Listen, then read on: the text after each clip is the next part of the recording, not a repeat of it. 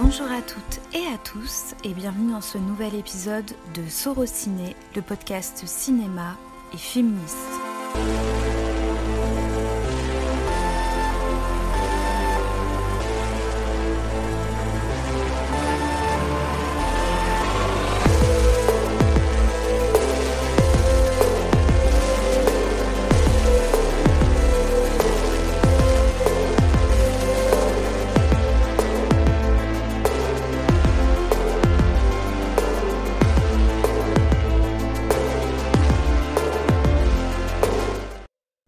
Sorociné, je suis toute seule, je n'accueille personne. Premièrement parce que nous vivons une pandémie mondiale et qu'actuellement nous sommes en reconfinement, donc nous ne pouvons pas accueillir des personnes, mais aussi parce que vous allez le voir, l'épisode est totalement différent de ce que vous avez l'habitude d'écouter euh, au sein du podcast. Aujourd'hui on va pas euh, parler d'un sujet en particulier, mais on va vous parler d'un projet que nous montons actuellement, qui est en plein processus de création, sur lequel nous travaillons depuis déjà six mois maintenant. Six mois à partir duquel on est parti de rien du tout, à savoir juste une une idée. Et cette idée, c'est de créer une revue papier. Vous le verrez, cette revue a des ambitions un peu différentes du podcast. Rattachée parce que ça a le même nom et ça a euh, plus ou moins les mêmes valeurs. Format différent, vous le verrez, invitera à des sujets différents, à aussi euh, des personnes différentes qui vont pouvoir euh, contribuer à ce projet et avec lesquelles on a vraiment hâte de travailler. Et puis bien sûr parce que, avant tout, c'est mon métier d'écrire sur le cinéma et j'avais vraiment envie d'apporter une pierre à l'édifice un manque qui me semble assez important euh, d'évoquer, à savoir celui où les revues spécialisées cinéma, bien qu'elles soient euh, très importantes et, formidables à plein d'égards, malheureusement elles sont encore euh, bah, dans une optique très masculine pour, pour y aller sans, sans, nuance et avec un voilà, un gros titre comme ça, bah voilà, j'avais très très envie de, créer ce, format-là. J'espère vraiment qu'il va parler, qu'il va résonner en vous, en les personnes qui écoutent ou en les personnes qui vont croire en ce projet. Le but, c'est vraiment de créer une alternative. Évidemment, on ne sera pas là pour euh, taper euh, sur les doigts euh, des réalisateurs et compagnie. L'idée, c'est plutôt d'aller vers un truc bien plus positif, à savoir mettre en valeur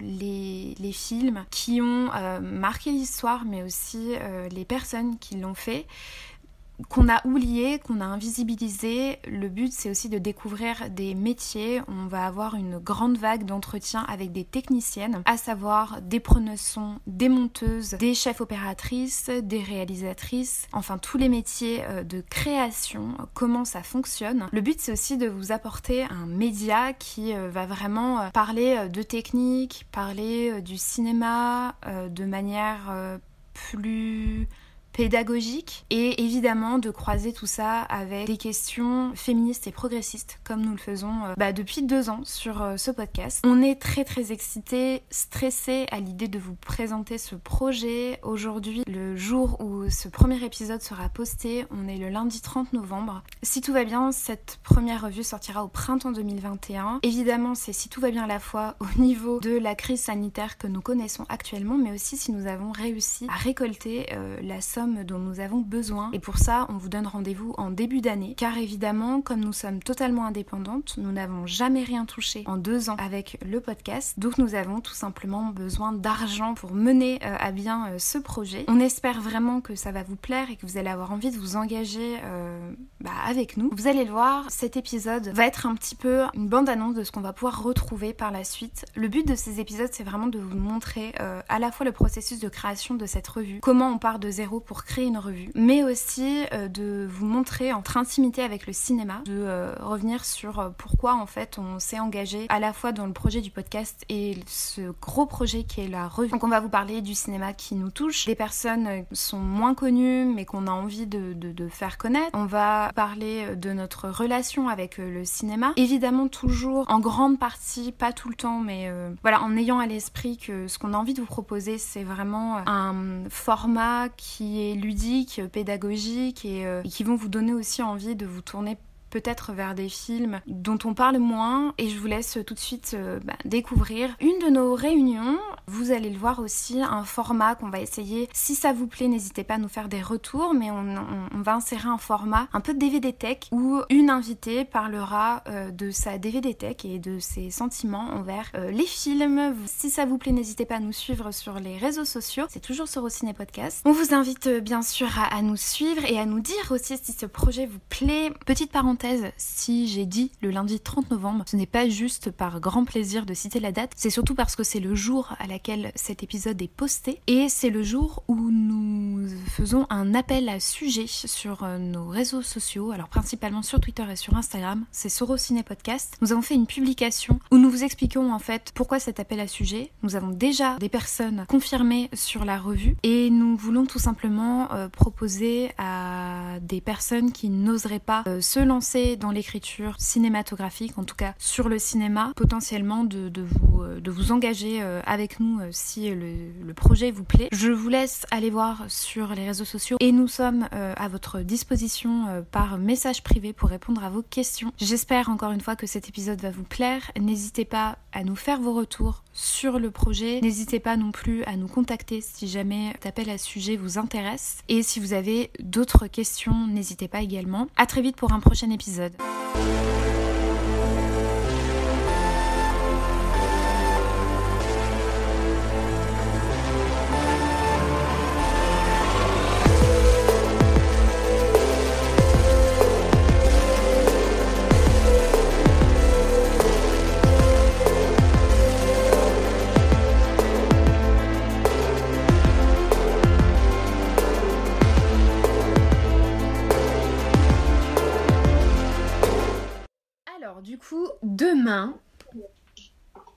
Enfin.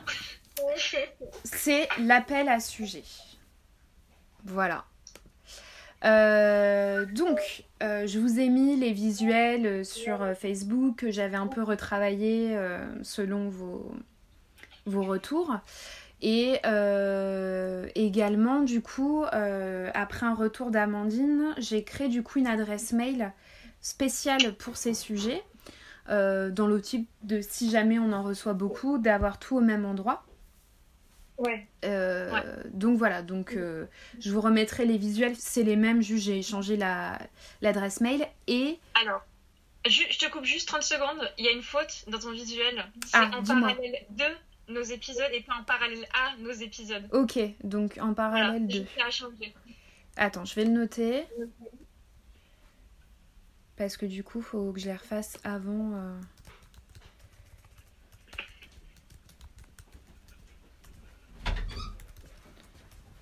Ok.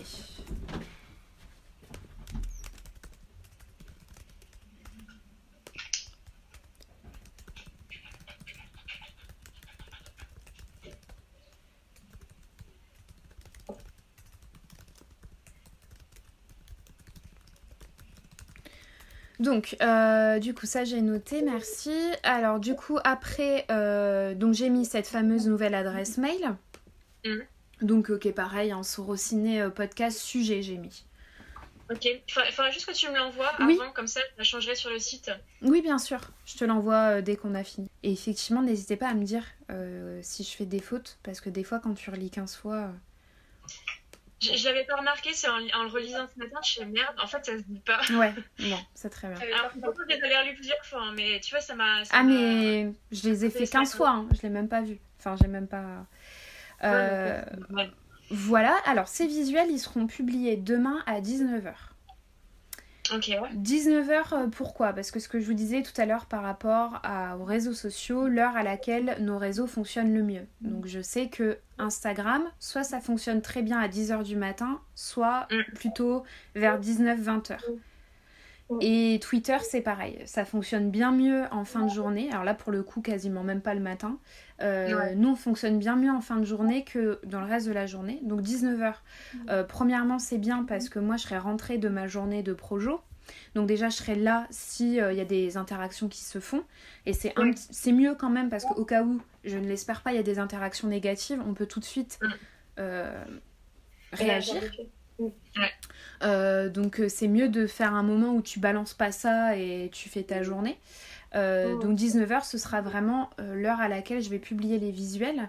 Euh, je vous mettrai, mais j'ai... En fait, j'ai fait quelques tweets, donc évidemment les visuels, et puis quelques tweets avec des points clés pour, voilà, pour bien rappeler ce que c'est, etc. Parce que voilà, les gens vont peut-être lire les visuels, enfin j'en sais rien. Je pars toujours, du... je pars toujours du principe que c'est mieux de le souligner, souligner que... Ouais, il faut. Donc je vous montrerai, hein, j'ai fait euh, des brouillons, donc ça je, vous, je, posterai euh, pareil à la fin de la réunion, euh, comme ça, qu'à 19h, ce que je publie, tout le monde est d'accord et voilà. L'annonce du site se fera en même temps, donc le magnifique site que Paul nous a fait. Ah bah attends, je, vous le mets, je vous le mets en lien déjà, puis comme ça on en reparle après, mais je vous le mets en message. Enfin, je sais que vous l'avez déjà eu, mais Chloé l'a pas encore vu. Mais continue, vas-y, je t'écoute. Euh, donc moi, je suis trop contente. Hein. Rien que déjà le site. Euh... Bah, j'ai vu dans ta story hier, Pauline. Euh, c'est vrai que après, je sais pas si c'était au niveau des couleurs, si c'était exactement ça, euh, parce que c'est etc. Mais ça avait l'air très joli. Tu m'as envoyé. Attends. Ah non, attends, il m'a pas mis le bon. Attends, c'est parce que ça, c'est le. Il va me mettre que le magazine. Tiens, quelque chose sur le deuxième. Le deuxième. Pardon, du coup, je t'ai coupé. Euh, non, non, non, mais du coup, j'attends que Chloé euh, regarde. du coup, je t'ai coupé avec ça.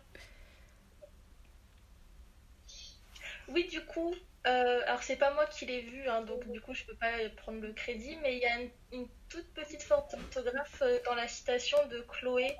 Ah merde Nécessaire, du coup, c'est deuxième. Il y, a un E accent d'aigu, alors que normalement, ça prend pas le deuxième E. Elle est où? Attends, j'en vérifie juste. Attends. du coup, c'est Pierre qui l'a vu parce que je lui ai envoyé le site et du coup, il a vraiment tout lu, toutes les cases. parce que moi, on a tellement la tête dans le truc qu'en fait, on a beau le relire tous les jours, à chaque fois, tu retrouves un nouveau truc. Donc, euh... Ah, j'avais tout lu, pareil, j'ai pas vu et c'est Pierre qui l'a vu. C'était quoi? C'était quelle phrase? Ah, mais du coup, euh... alors sujet toujours. parce que du coup, j'entends Ah oui, oui, effectivement. Il y a un problème à nécessaire. Merci. Est-ce que j'ai mis un accent en trop, c'est ça? Ouais, il y a un accent en trop. Mais c'est pas grave, on va, on va le retirer. C'est pour ça qu'on on, l'a finalisé avant, comme ça, s'il y a des soucis comme ça, on peut refaire un tour. On est, on est quand même la preuve que derrière chaque, chaque grande femme, euh, il y a un homme. Il y a un homme.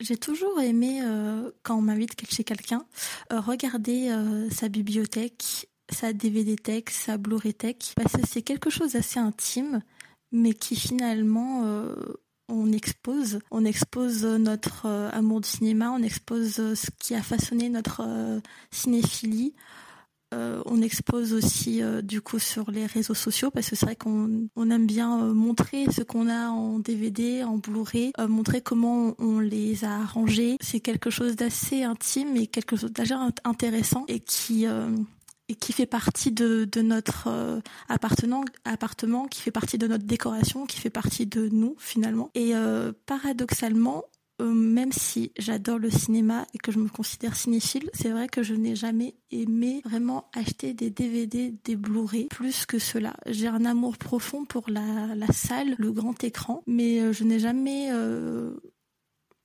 aimé autant avoir des films plus que ça. Par exemple, je sais que j'adore acheter des livres, que je suis que je suis vraiment marketée pour ça, on va dire, mais c'est vrai que les films, je n'ai jamais eu une profonde envie de posséder des films que pourtant j'adore et qui euh, et qui font partie de moi. Premier souvenir d'achat. Alors c'est c'est une cassette, c'est à dire à quel point ça date. Euh, alors ce n'est pas moi qui l'avais acheté, mais j'ai un profond souvenir d'être allé avec ma grand-mère acheter la cassette du roi lion que j'avais découvert pareil en cassette, mais que j'avais tellement aimé qu'il me qu'il fallait que je puisse le regarder quand je le voulais. Et j'ai aussi un souvenir assez mémorable d'un anniversaire. Alors je ne sais plus quel âge j'avais, où j'avais reçu deux cassettes. Donc pour moi c'était le, Graal. J'avais reçu Mulan, le film Disney. Euh, que, qui est un de mes préférés d'ailleurs. Et j'avais reçu, reçu aussi le Prince d'Égypte.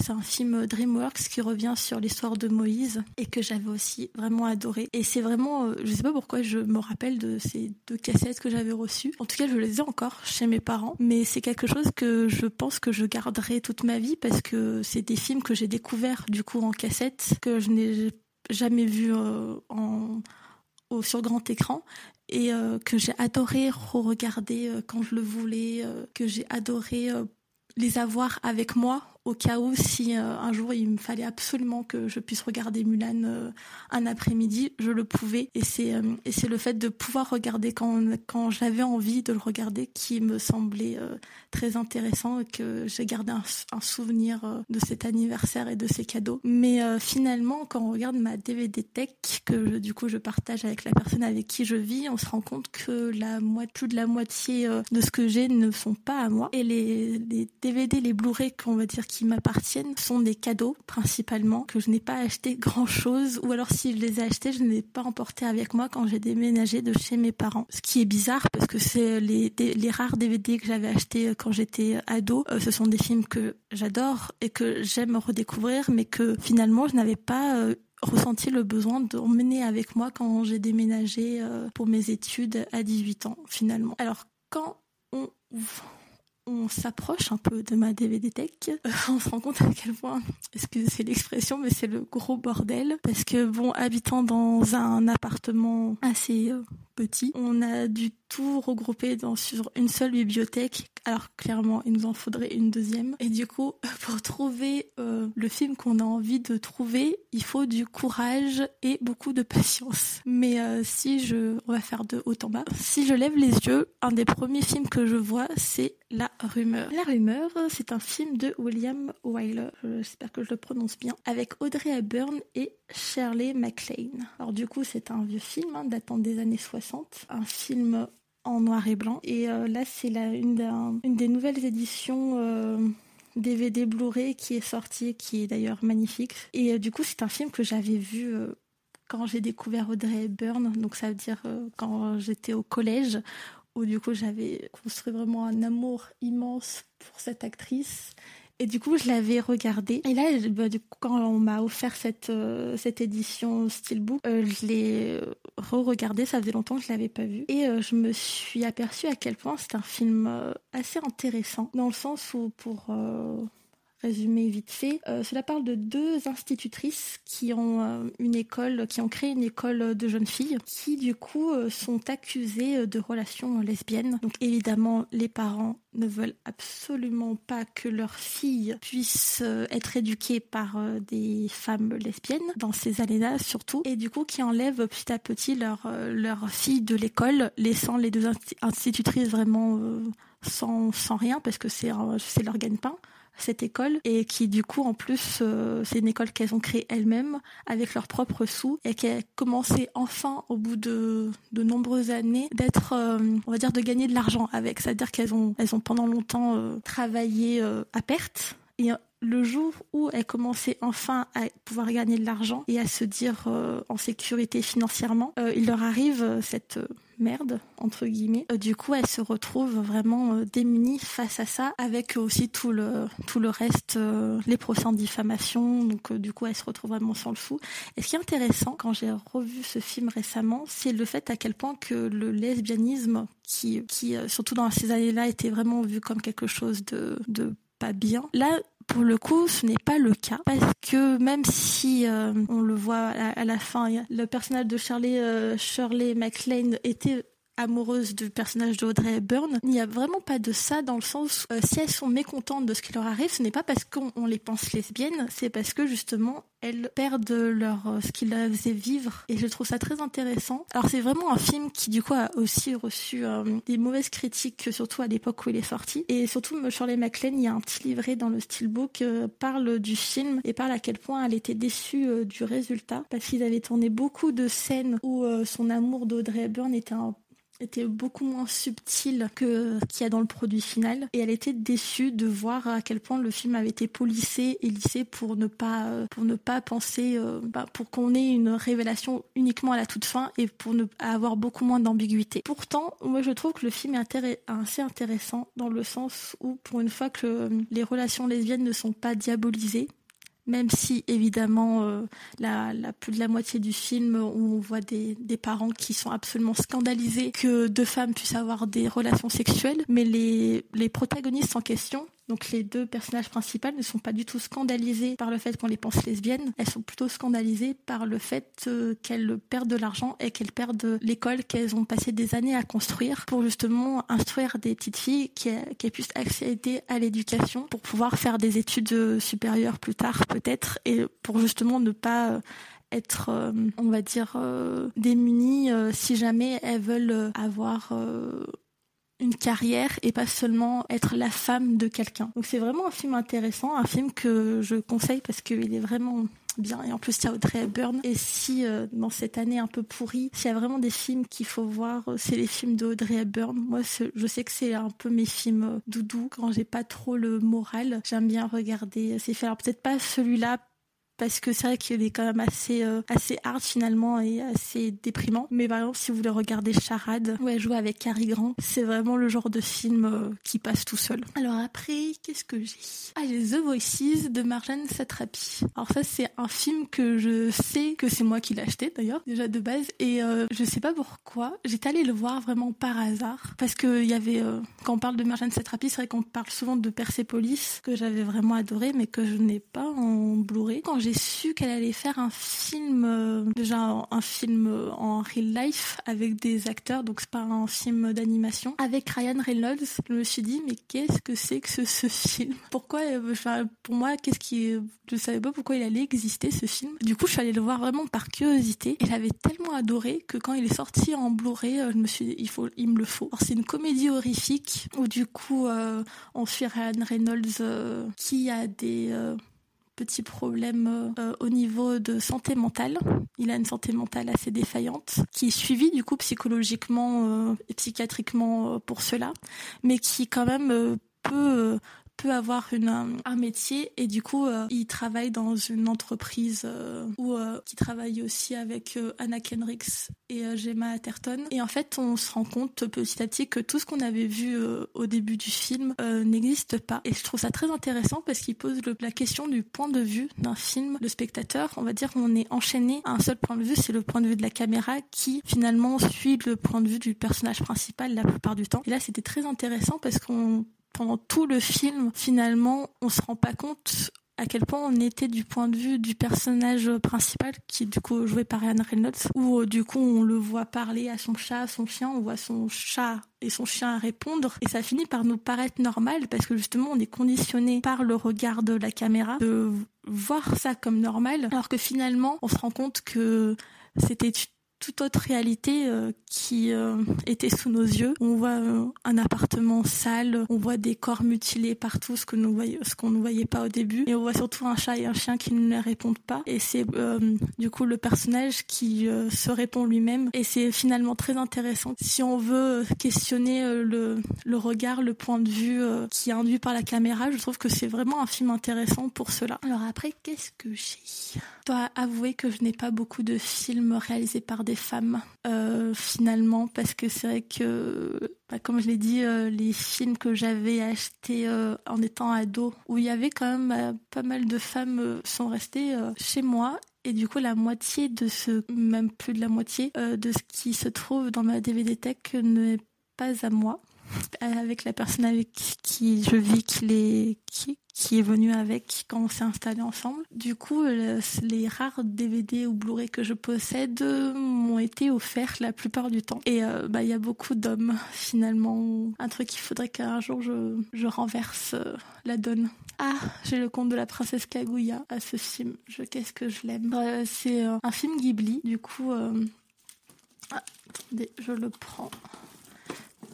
Quand je parle, j'aime bien avoir la voir. C'est un film Ghibli. D'ailleurs, il me semble qu'ils ont sorti. Euh, du coup, c'est en DVD. Je l'ai acheté en DVD. C'était avant euh, d'avoir un lecteur Blu-ray. Euh, du coup, c'est le dernier film réalisé par Isao Takahata. Et il me semble qu'ils maintenant ils ont sorti un, un steelbook Blu-ray assez incroyable, mais du coup vu que je l'ai déjà, je ne l'ai pas acheté. Et c'est vraiment un film que j'ai j'adore. Quand je, l'ai vu au cinéma, je me remercierai jamais assez de, l'avoir euh, vu au cinéma. C'était au moment où j'habitais à Nice. Donc, euh, du coup, euh, pour voir des films d'animation en VO, c'était quelque chose. Il fallait attendre. Du coup, j'avais attendu trois ou quatre mois qu'ils sortent dans un cinéma à essai, du coup, en VO. Quand je l'ai vu, c'était vraiment quelque chose.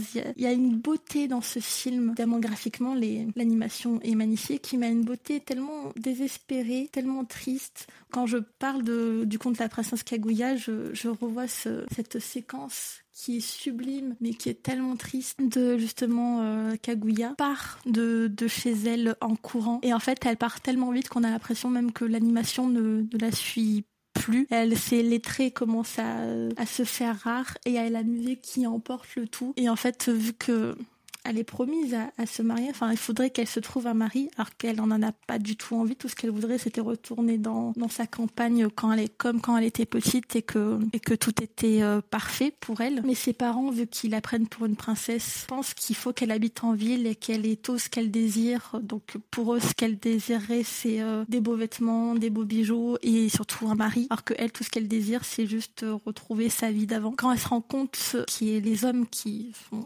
censés essayer de la séduire, euh, de la voit comme un bout de viande finalement, comme une femme euh, à, séduire et à posséder. Ça la rend tellement hors d'elle que finalement elle a juste une envie, c'est de fuir. Alors euh, finalement toute cette séquence c'est une séquence imagée parce qu'elle n'a pas fui, elle ne peut pas fuir, elle a même pas vraiment envie de fuir finalement parce qu'elle a pas envie de décevoir ses parents. Cette séquence, elle est juste sublime. Ce film est juste sublime et du coup je suis tellement contente de l'avoir acheté, même si ça fait un moment que je ne l'ai pas vu. Mais si jamais vous voulez le voir, il est sur Netflix et si jamais vous l'avez adoré, ce qui est sûr à 100% que vous allez l'adorer, vous pouvez l'acheter euh, du coup en Blu-ray parce qu'il me semble qu'il a vraiment maintenant une édition steelbook qui est vraiment très très belle. Alors pareil aussi, c'est un film réalisé par un homme, Martin Scorsese, euh, Hugo Cabri. Alors pourquoi je parle de ce film? C'est parce que, alors déjà, c'est un des seuls films que j'ai adoré voir en 3D avec euh, Avatar de James Cameron, ce qui est très rare parce que moi vraiment la, 3D c'est pas une expérience que je trouve euh, très intéressante. Mais pourquoi je parle de ce film? C'est parce que déjà j'avais adoré ce film, pour ça d'ailleurs je l'ai acheté aussi en Blu-ray. C'est surtout parce que on parle de Georges Méliès dedans comme un, une figure oublié euh, du cinéma. Et euh, ça me fait penser que euh, même si c'est vrai que Georges Méliès a vraiment terminé sa vie euh, en étant totalement euh, dépossédé de ses œuvres et qui est rentré totalement dans l'oubli alors qu'il a été très important pour une partie de l'histoire du cinéma. Je penser qu'il y a quand même de nombreuses femmes qui sont dans le même cas de Méliès mais que finalement on ne fait même pas des films sur eux alors que ça serait très intéressant. On parle, c'est vrai qu'en ce moment on parle surtout aussi de Alice Guy. Il y a eu un documentaire qui est sorti cette année sur elle et j'adorerais avoir un film du coup, même un film de fiction on parle d'Alice Guy. Ça serait vraiment très très bien. Peut-être Martin Scorsese, hein, pourquoi pas Pourquoi pas aussi un autre film Et c'est vraiment le quand je vois Manon Hugo Cabré, je me dis alors j'adore ce film, j'adore Georges Méliès. Je suis contente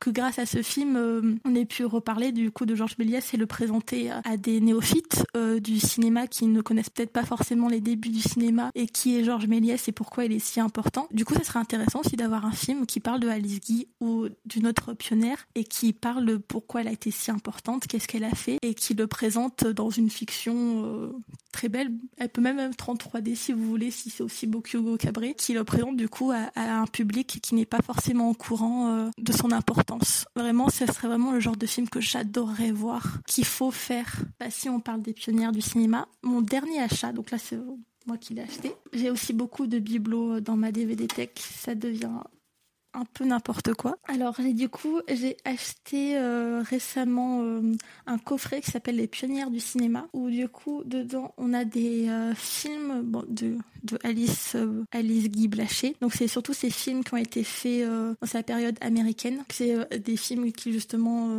sont un peu moins moins mis en avant, alors qu'il y a vraiment des, des petites pépites dedans. Je vous conseille de regarder Falling Leaves par exemple, qui est assez formidable. Il y a aussi d'autres pionnières qui est intéressant de voir qu'il y en a même que je ne connaissais pas. Il y a Loïs Weber, qui du coup a été euh, formée par Alice Guy Blaché avant qu'elle parte vers la Californie où, on sait par la suite qu'elle a été formée à Hollywood. Mais aussi, par exemple, mon Germaine du Lac, je la connaissais, mais je n'avais jamais vu aucun de ses films. Je suis désolée pour la prononciation. Olga Preobrazensky, hein, voilà. Des films de Dorothy Asner, des films de Marie-Hélène But ou buté, comme quoi il faut absolument qu'on parle de ces films, euh, de ces de ces films, de ces réalisatrices pour savoir aussi comment on les prononce. C'est vraiment, alors j'ai pas tout vu encore parce qu'il y en a vraiment pas mal et du coup j'aime bien me le faire euh, petit à petit, me faire des petites sessions euh, découvertes. C'est vraiment un, coffret que quand je l'ai vu, il me fallait absolument finalement parce que c'est vrai que maintenant on pourrait dire que ce sont des courts métrages parce que c'est des films qui ne dépassent 10 minutes, donc c'est facile à voir et c'est surtout intéressant de voir, comme le coffret le dit, les pionnières du cinéma, qu'est-ce qu'elles ont surtout, ce que je trouve le plus intéressant, c'est de voir euh, qu'elles ont apporté au cinéma finalement et qu'est-ce qui, qui a été repris plus tard euh, par d'autres réalisateurs pour la plupart qui bah du coup viennent d'elles. Et c'est elles qui ont amorcé un genre amorcé euh, des techniques de montage des techniques de mise en scène. Je sais que du coup j'ai appris par le biais du documentaire qui a été fait sur Alice Guy récemment qu'elle a inspiré des, cinéastes sur des films et je trouve ça très intéressant en fait de voir à quel point bah du coup les, les films qu'on considère comme des classiques euh, du cinéma ont été inspirés par euh, des réalisatrices dont on connaît peu finalement. Du coup, c'est intéressant de voir à quel point elles ont été euh, importantes et qu'elles ont été aussi oubliées. Donc c'est un, il me semble qu'il est toujours en vente. Il m'a coûté une trentaine d'euros et je trouve qu'il les vaut largement. Alors à côté de ce coffret, donc là c'est la partie coffret euh, de ma DVD Tech. J'ai le coffret de Agnès Varda qui est à côté évidemment de, mon intégrale de Jacques Demy. Alors c'est un coffret euh, du coup qui regroupe tous ces documentaires d'Agnès Varda, donc documentaires euh, long métrage et documentaires court métrage. Alors il n'y a pas tous ces courts métrages malheureusement, mais il y en a beaucoup que je n'avais jamais entendu parler. il y en a beaucoup aussi que je n'ai pas encore eu l'occasion de regarder parce que comme les pionnières, je me fais un petit Agnès Varda euh, de temps en temps. C'est ma session Varda comme les sessions Alice Guy, sessions euh, Dorothy Eisner. Par contre, j'ai vu tous les longs parce que je les avais vus aussi avant. Et un de mes préférés, c'est Les glaneurs et la glaneuse. Si vous voulez euh, regarder euh, les documentaires de Varda, je pense que c'est un de ceux que j'aime le plus, que je conseille le plus, même si aussi ces autres sont géniaux. Je ne dis pas le contraire. Je sais pas. En fait, quand je l'ai vu, on a souvent tendance à voir Agnès Varda comme quelqu'un qui se met en scène. C'est vrai que dans ses documentaires, elle, est très présente. Alors, soit elle se met en scène, par exemple comme les places d'Agnès où elle est très importante, on la voit. Mais aussi elle est, elle est très présente dans ses documentaires parce que la plupart du temps elle a une voix off qui explique euh, son film et euh, sa vision, euh, enfin qu'est-ce qu'elle a voulu montrer dans ce film. Donc du coup c'est vrai qu'elle est très présente, mais je trouve que dans Les glaneurs et la glaneuse, c'est un peu la, la quintessence de son cinéma documentaire et surtout qu'est-ce qu'elle a voulu faire en faisant ces documentaires. C'est surtout son regard sur le monde et comment elle utilise sa caméra pour donner la place aux gens. Et c'est vraiment intéressant, surtout dans ce film, son regard, comment elle, interviewe les gens et surtout comment elle les filme. C'est vraiment un de ces films, pour moi, fondateurs qu'il faut voir si, vous voulez découvrir Agnès Varda. Parce qu'on regarde les, glaneurs et les glaneuses, en fait, on comprend euh, ce qu'elle a voulu euh, porter au cinéma, ce qu'elle a voulu faire dans, dans, toute sa filmographie, même euh, de ses films de fiction. Pour moi, c'est un de ses, c'est un de mes films préférés et un des, des films qui explique le mieux son œuvre, finalement. Alors, bah, évidemment, devant moi, j'ai le coffret euh, Star Wars. C'est marqué intégral de la saga, mais c'était avant que euh, Lucasfilm se fasse racheter par Disney. Donc, du coup, ce n'est plus l'intégrale, mais si vous voulez un avis euh, très biaisé, pour moi, ça reste l'intégrale parce que si j'adore le Star Wars 8, finalement, trilogie Disney m'a assez déçu dans son ensemble. Star Wars, évidemment, ça a été un, un pilier euh, fondateur euh, dans, dans ma cinéphilie aussi. Euh, j'ai aussi le coffret Harry Potter, pareil. Ça a été un pilier fondateur dans mon appréciation des films, même si maintenant quand je revois les films, je vois tous les point négatif. Mais Star Wars m'a façonné. Star Wars, pour moi, c'est le partage parce que je partage passion avec un de mes frères qui est très très fan et qui a totalement contribué au fait que j'adore cette saga, que je partage aussi avec les personnes avec qui je vis. C'est même devenu vraiment euh, une tradition de regarder euh, la saga. Du coup, les six films, pas les neuf, chaque année. On se le fait surtout vers Noël. évidemment, euh, quand j'étais petite, je préférais la, reine Amidala, Padmé Amidala, on l'appelait Padmé, qui est jouée par Nathalie Portman. Mais évidemment, plus j'ai grandi et plus je me suis aperçue que la princesse Leia, pour moi, c'était un personnage qui forcément m'a beaucoup apporté. Évidemment, à l'époque, je n'avais pas forcément les armes pour le comprendre parce que je n'avais pas encore une formation analytique nécessaire, mais je me rends compte à quel point le personnage de Leia est très important dans la construction de personnages féminins et à quel point c'est un personnage qui, euh, même s'il a été écrit par euh, des hommes, qu'il a été mis en scène par des hommes, qui est très important euh, dans le milieu cinématographique pop culture. On le voit, elle a eu une influence massive auprès des fans, surtout avec son célèbre bikini doré de l'épisode 6. Mais c'est surtout aussi une, une, princesse qui est totalement à l'opposé de ce qu'on pourrait attendre d'une princesse qui va être sauvée, parce que oui, même si c'est une princesse, même si elle est très badass, dans le premier épisode, elle est enfermée euh, par Dark Vador et donc du coup il faut qu'on la sauve. Mais c'est euh, une princesse vraiment très sarcastique qui a des punchlines incroyables. Ou dans l'épisode 4, donc du coup le premier qui est sorti, quand on vient la sauver, elle se moque totalement de, de ses euh. Quelque chose que surtout quand on est petit on n'a pas l'habitude parce que forcément on est aussi façonné par Disney et par la vision qu'ils nous ont donné des princesses qui bien évidemment maintenant a changé. À l'époque quand j'ai grandi, j'ai évidemment grandi avec Blanche-Neige, avec Cendrillon. Donc du coup quand j'ai vu ça, forcément, elle marque parce qu'elle marque les esprits, parce que elle est tellement différente de ce qu'on a pu voir. Et puis c'est une princesse qui euh, finalement, même si au début est sauvée euh, par Luke et par Han Solo, euh, finalement dans l'épisode 6 se sauve elle-même. C'est paradoxal parce que dans l'épisode 6, elle n'a pas beaucoup d'importance par rapport aux deux autres épisodes. C'est surtout le début du film que j'adore parce que on, on, essaye de venir la sauver parce que du coup elle a été emprisonnée par Jabba et elle a été fait euh, esclave, d'où le fait qu'elle porte un bikini euh, très révélateur de son corps qui a suivi Carrie Fisher tout au long de sa carrière. Mais finalement, on essaye de la sauver, mais euh, pareil, Luke se fait emprisonner également comme Han Solo. Du coup, c'est elle-même qui se sauve en étranglant du coup son agresseur, celui qui a essayé de la posséder. C'est quelque chose d'assez révélateur de, son personnage qui finalement se sauve elle-même. Alors c'est dommage parce que c'est un personnage qui, pour moi, valu toute une saga à elle toute seule. L'univers étendu de Star Wars a essayé plus de la mettre en avant. Parce que c'est vrai que du coup c'est la fille de Dark Vador euh, comme Luke, parce que c'est son frère, petit spoiler. Du coup, elle aussi euh, a la force en elle. C'est quelque chose qui m'a toujours euh, déçu de voir à quel point le fait qu'elle possède la force et qu'elle pourrait être une très bonne combattante et une très bonne Jedi n'a jamais été mis en avant dans les films. Alors dans Disney, ils ont essayé de le faire, mais sa mort a totalement changé la donne la mort de Carrie Fisher, évidemment, mais aussi je pense qu'il n'aurait pas euh, pu le faire assez concrètement parce que forcément elle, faisait partie de l'ancienne génération et c'est surtout la nouvelle génération, donc euh, Ray, euh, Finn et Paul, les personnages qui étaient les plus importants. Donc je pense que même si elle aurait été vivante pour l'intégralité de la, de la nouvelle trilogie, je ne pense pas qu'ils en auraient fait quelque chose de bien. Parce que de toute façon, la nouvelle trilogie, même si je sauve le 8, qui est très intéressant, qui est un film que j'aime beaucoup, finalement n'est pas très intéressant globalement. Mais bon, Star Wars a quand même euh, façonné euh, ma cinéphilie, euh, mon amour de la pop culture, donc je, trouve que c'est important quand même d'en parler, et surtout de la princesse Leia. Alors qu'est-ce que j'ai d'autre? Alors ça c'est que des films qu'on m'a offert. Lady Bird qu'on m'a offert, évidemment, parce que quand j'ai vu ce film, de, le premier film de Greta Gerwig, que j'ai vraiment adoré. J'ai adoré parce que déjà je trouve que c'est un bon film, un bon teen movie, mais c'est surtout aussi, bon, ça c'est plus personnel, mais c'est la première fois, en tout cas dans un film américain, que j'avais l'impression de voir un peu de mon adolescence. Parce que finalement, les films, les teen movies américains, même si j'en adore beaucoup, euh, j'ai euh, j'adorais aussi quand j'étais euh, plus jeune Mean Girls, Lolita malgré moi, le titre français.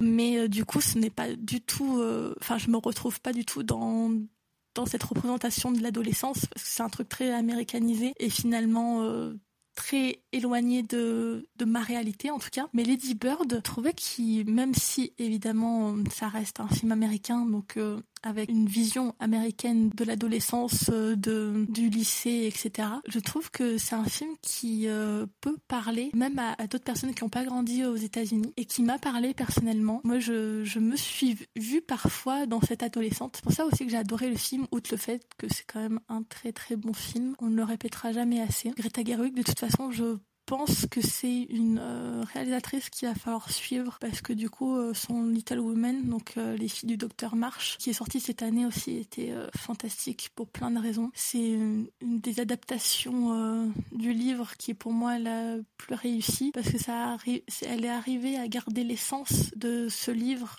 qui est des quatre sœurs qui euh, façonnent euh, leur euh, vision chacune à part parce qu'elles ont chacune une caractérisation différente, chacune un, rapport différent à la vie, à ce qui se passe dans leur vie. Donc du coup forcément elles deviennent des femmes différentes. Et c'est ça qui est intéressant dans, ces livres, en tout cas, quand, enfin, en tout cas, je trouve.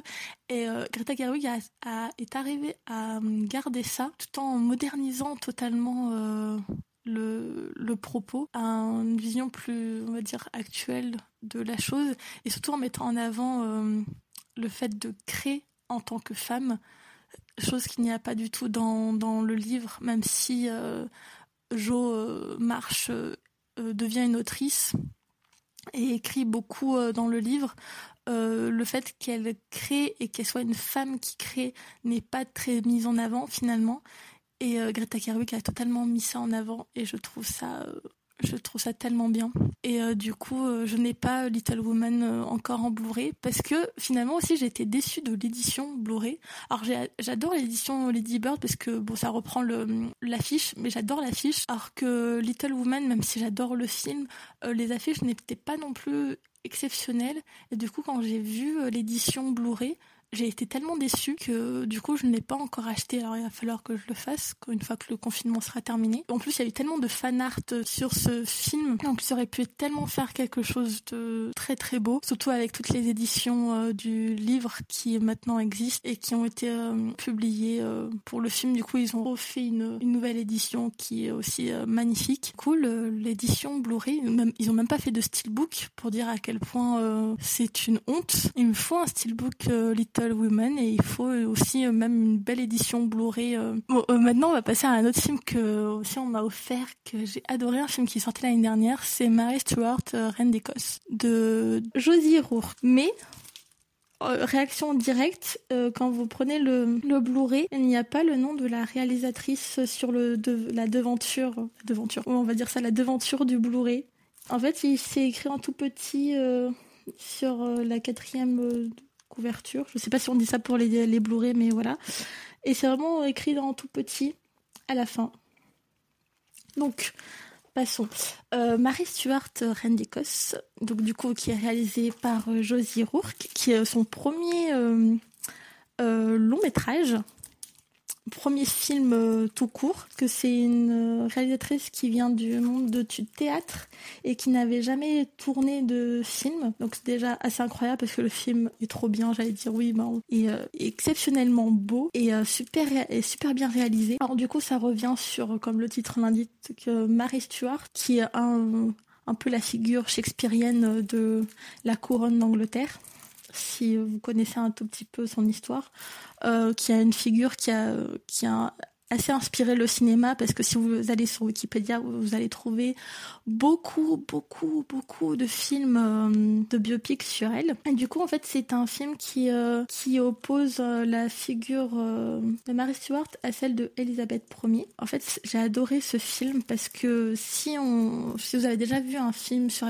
Elisabeth Ier ou enfin un biopic ou un film sur Mary Stuart, un biopic aussi, vous allez vous apercevoir que on parle surtout de ces deux figures qui ont pourtant marqué euh, l'histoire euh, de l'Angleterre, l'histoire de la couronne d'Angleterre, comme surtout des, femmes euh, amoureuses. Alors Mary Stuart surtout, elle a eu vraiment des histoires compliquées qui est, est, surtout devenue une figure très sulfureuse, un peu la, la, femme fatale, la femme euh, qui vampirise. Contrairement à Elisabeth Ier, qui du coup euh, on appelait la, la Queen, la Virgin Queen parce que euh, elle ne s'est jamais mariée. On suppose qu'elle n'a qu'elle est morte vierge et du coup qui a été une figure très froide, très masculinisée parce que du coup pour elle la couronne c'était sa vie. Et vous savez un peu de quoi je parle si vous regardez The Crown sur Netflix qui du coup revient sur Elisabeth II, qui est la reine actuelle de, de la couronne d'Angleterre. Et en fait, du coup, les, les films en question opposent à chaque fois ces deux figures entre la, la femme sulfureuse, donc la femme fatale, et Elisabeth Ier, la femme froide et frigide, ou en gros, si on pourrait dire la maman et la putain, donc la maman de l'Angleterre et la putain, celle qui, qui on va dire, s'est faite décapiter parce que elle était trop sulfureuse. Alors que quand, après le film euh, du coup de Josie Rourke n'est pas très véridique euh, historiquement. Donc si vous ne connaissez pas du tout euh, l'histoire des, deux personnages, ce n'est pas forcément avec ce film que vous allez vraiment bien connaître. après, ce que j'ai adoré dans ce film, outre le fait que ça soit un très très beau film, c'est surtout que ça parle de ces deux figures comme des figures hautement politiques, outre le fait que ça soit des femmes et qui aussi parlent de, de, choses féminines. Et mais c'est surtout ça reste quand même deux figures politiques euh, qui euh, ont marqué euh, l'histoire politique du coup de l'Angleterre, du Royaume-Uni et de la couronne. Et pour la première fois, j'ai vu vraiment un film qui les mettait cela en avant. Et pour moi, c'est vraiment quelque chose qu'il faut souligner et qu'il faut voir. Alors après, qu'est-ce que j'ai? Ah, j'ai lisé l'oiseau bleu d'un film de Naoko Yamada. du coup, c'est une réalisatrice japonaise que j'adore, qui, euh, qui est la directrice de Kyoto Animation. Donc si vous savez pas trop, c'est un, studio d'animation japonais qui malheureusement euh, a eu un incendie assez euh, dévastateur l'année dernière. Donc du coup, ils sont en pleine reconstruction. Lise et l'oiseau bleu, j'avais adoré ce film quand il est sorti. C'est l'histoire de deux adolescentes. Donc il y en a une qui est très introvertie et l'autre ben, très extravertie. Et en fait, c'est surtout, ça parle de la fin du lycée comme la fin d'une phase d'une vie et euh, le début d'une autre. Et il y en a une qui est très contente euh, de pouvoir euh, passer à autre chose, on va dire, et une autre qui commence déjà à regretter ses vies, sa vie lycéenne et ses amis, et, du coup qui fait complètement presque un déni de du fait qu'elle va devoir changer d'école et aller ailleurs pour pour étudier euh, à l'université. Du coup, je trouve ce film magnifique et aussi euh, très triste dans le sens où euh, ça parle d'une adolescence, mais comme de quelque chose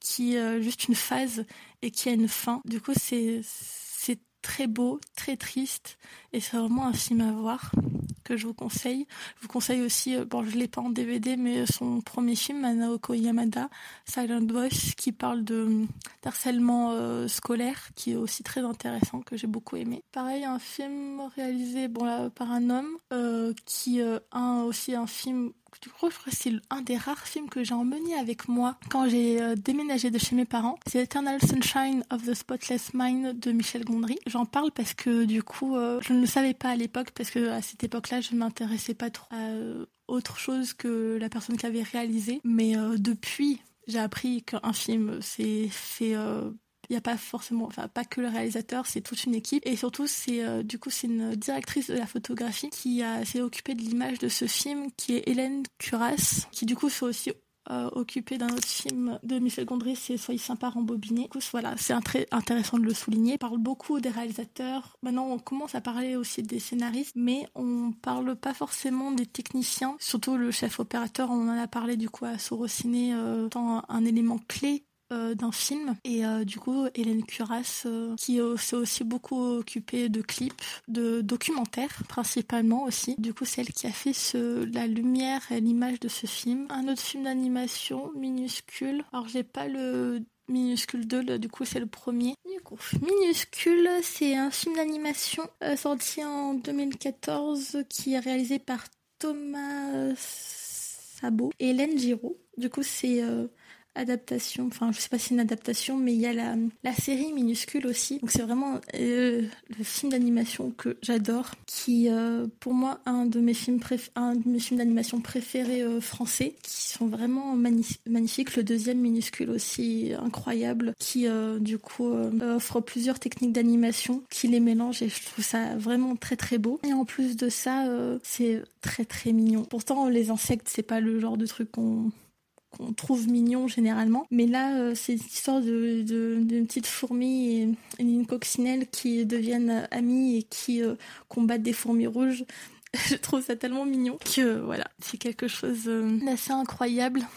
Et qui est en plus co-réalisé par une femme, Hélène Giraud, qui euh, s'occupe principalement aussi de l'animation euh, des films. Donc du coup, il, co-réalise avec euh, Thomas Cabot, mais c'est vrai que c'est elle qui, on va dire, qui est la directrice artistique de leur film et qui du coup supervise l'image et l'animation des films. Alors, celui aussi, on me l'a offert, c'est un film de genre brésilien qui s'appelle Les Bonnes Manières de Juliana Rojas et Marco que j'avais vraiment adoré. Du coup, Les Bonnes Manières, euh, pareil, qui est co-réalisé euh, par une femme, Juliana Roras, qui est découpée en deux parties. Donc la première partie, euh, c'est une femme qui vit seule, enceinte, qui engage une nounou pour l'enfant qui va bientôt naître. Et en fait, on voit dans la première partie les deux femmes qui se rapprochent, surtout que la future mère est somnambule et en fait a des crises un peu bizarres, surtout quand il y a la pleine lune où elle commence à manger de la viande crue et à faire des choses un peu bizarres. Et du coup, en fait, la deuxième partie, euh, c'est une fois que l'enfant est né. Et je trouve ce film tellement intéressant euh, parce qu'il parle du corps féminin, du corps euh, enceinte, qui est quelque chose qu'on voit rarement ou en tout cas qui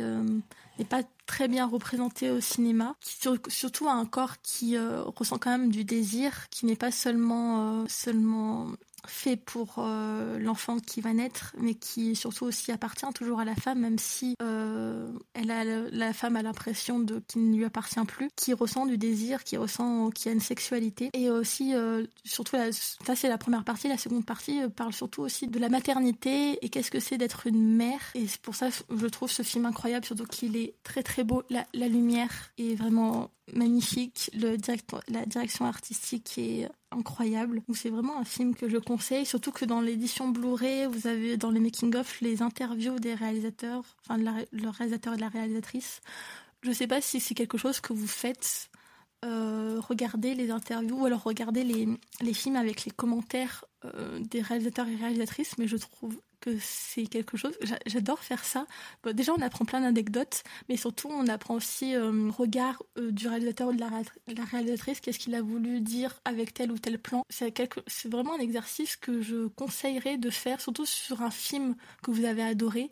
Parce que déjà, vous allez apprendre plein d'anecdotes, mais surtout, vous allez voir comment le film a été fait, euh, pourquoi tel plan, pourquoi tel angle de caméra. Je trouve ça très, super intéressant de savoir tout ça. Voilà, je pense que j'ai fait un peu le tour. Évidemment, j'ai beaucoup plus de films que les films que j'ai dit. Merci à toutes et à tous d'avoir écouté cet épisode. Cet épisode fait partie d'une vague d'épisodes que vous allez pouvoir découvrir pendant le processus de création de notre revue. Merci à Audrey Goldberg d'avoir composé le générique de cet épisode. Merci également à Laura Angelvi de nous avoir partagé les trésors de sa DVD Tech. A très vite pour un prochain épisode.